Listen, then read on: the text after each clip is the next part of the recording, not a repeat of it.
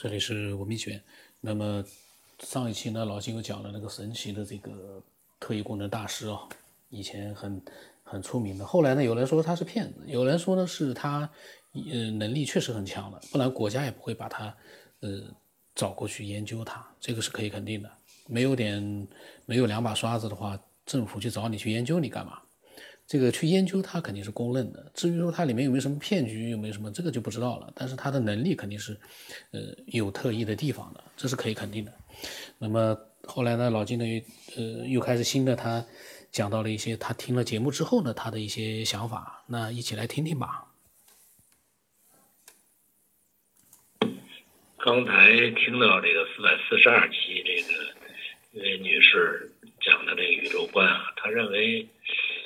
呃，这个我们宇宙好像有一种，他认为叫做什么中微子啊，什么一种东西弥补宇宙，也就是说，我们所看到的所有的物质现象，实际上都通过一种我们看不见的物质现象，或者是一个更微小的粒子来起作用，也就是它是一个传播媒介吧。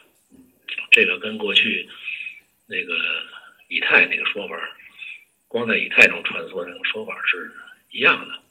我当时我就想啊，这个，说说我的看法啊。呃，假如我给他提个问题，如果这个宇宙当中还有一个介质作为粒子特小的粒子的介质存在的话，那它又在什么里头存在呢？就是它是不是也需要一种介质呢？就是其实这样的话是无限循环下去的，就是更大的粒子在小的粒子场作作用下存在，小的又在更小的粒子存在。那就是说，我们这个思维逻辑永远会停留在一个有形的东西必须在有形的东西，物质必须在物质里存在的一个一个。怪圈儿，也就是说，不放弃一个物质在物质里存在的这个角度的话，你是追求不到这个尽头的。也就是说，你找不到这个宇宙的真相的。呃，这个呢也不奇怪，就是因为我们总认为这个世界真实的东西叫做物质，叫做粒子，呃。甭管它多小，它必须有一个粒子的形态，才能看得出它是有能量的。前面也说过了，其实你把再小的粒子破开了，里边仍然是空的。按这个想象想下去的话，无论多小，里边都是空的话，那不等于就是说这个宇宙本质就是空的吗？那么空它才能把一些东西。改造成一个粒子的形象，我们看见的粒子形象，也就是说，那些不管多小的粒子、多大的粒子，实际上都是这个空本身造就造成的。那不就是说，空本身就是一个巨大的能量吗？那何必还要去找一些一定它演化出来的粒子作为能量来看呢？我们的逻辑思维受科学发现的影响，总是。感觉是某一种粒子，也就是说某一种运动状态的粒子里边存在能量。其实应该反过来想，那个正是这个能量造就了这种粒子的运作方式。呃，更上一级应该是空，它的上面是空，而不是一个更强大能量的有。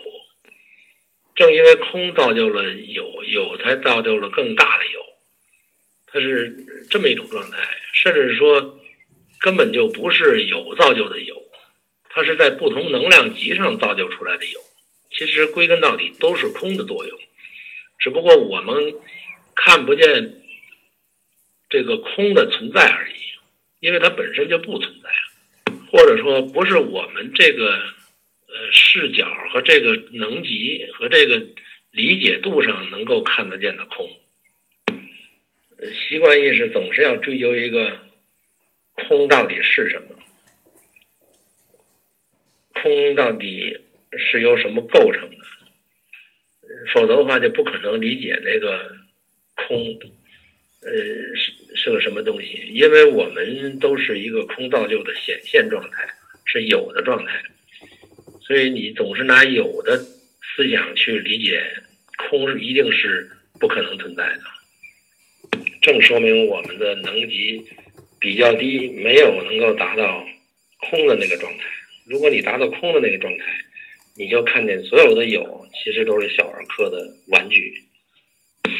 其实科学的发现已经证明了这个步骤，就是他从肉眼看见的，到通过用这个呃更高的能量的粒子去破解里边的构造，还是空的；再破一个更小的粒子，还是空的。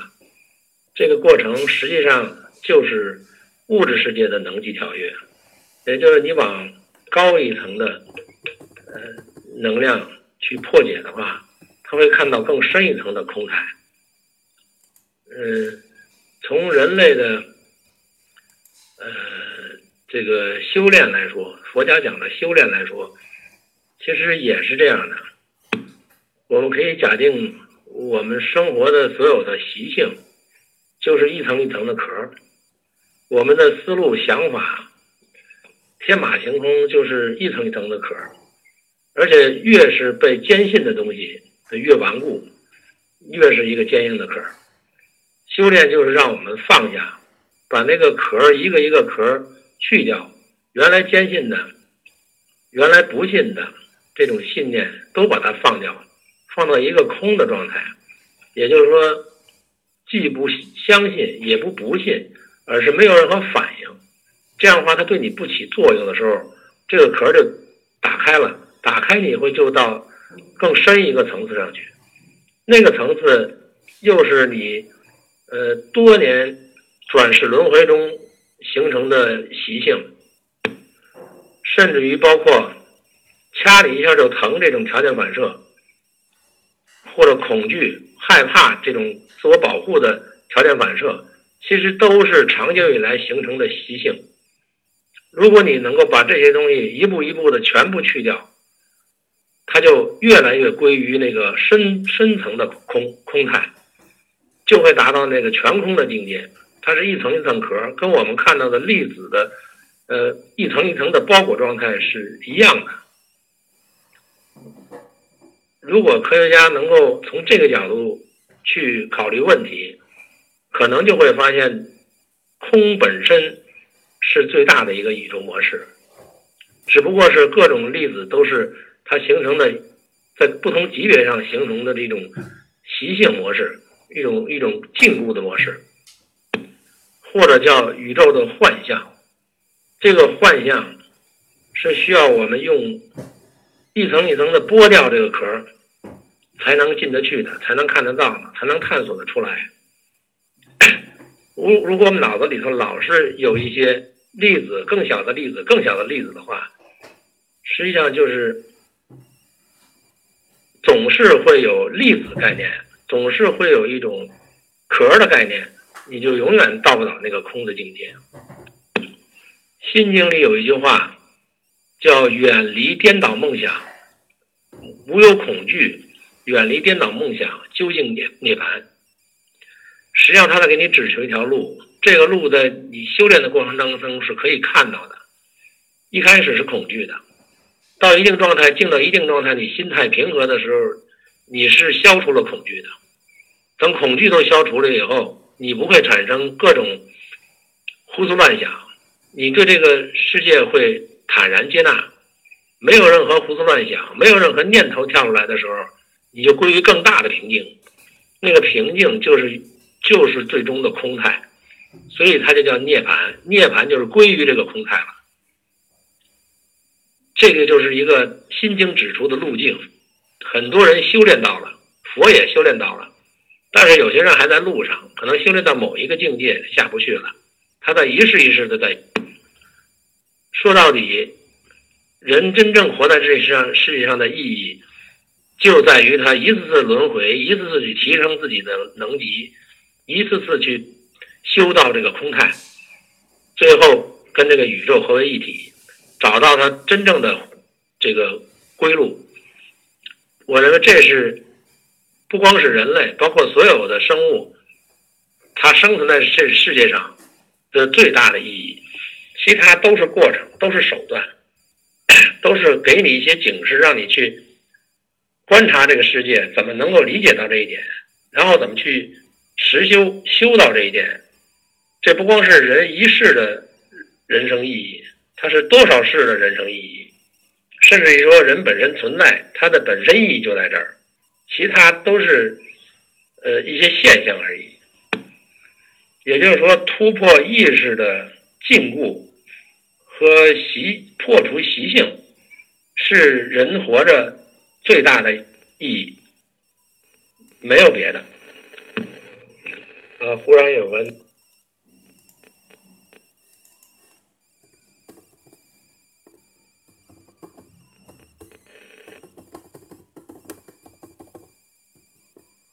那么老金呢？刚才讲到了，他最后讲到了一个，就是人活着的最大的意义。因为我听到这最后的一句话，那他的那个最大的意义呢，他自己表述出来是他觉得人是这样的活的呢，嗯，就是这样的一个存在的意义。那么他呢还有很多更多的一些精彩的内容呢，我们以后下一期再录吧。然后这一期呢就是这样的一些内容。呃，我在想啊，老晋他作为一个思索。各种各样的一些科学呀，包括一些神秘神秘的行为啊、事件啊，他有各种自己的看法。我们呢，反正都喜欢听他所分享的东西。但是他在他分享的内容里面，那肯定很多人是认同，也有一些人可能是觉得怀疑，也有一些人呢是觉得不认同。那不管是你抱有什么样的一个态度呢，嗯，我觉得都可以把你的想法分享出来，不同的想法。有了之后呢，才会产生更多的，嗯，更高级的想法。那也就是说，理性的面对老金所分享的一切，然后呢，理性的分享自己，呃，所拥有的一些自己个人的看法，这个是最最有意义的。我这个微信号码是 B R V 什八不浪什么八，微信的名字呢是九天以后。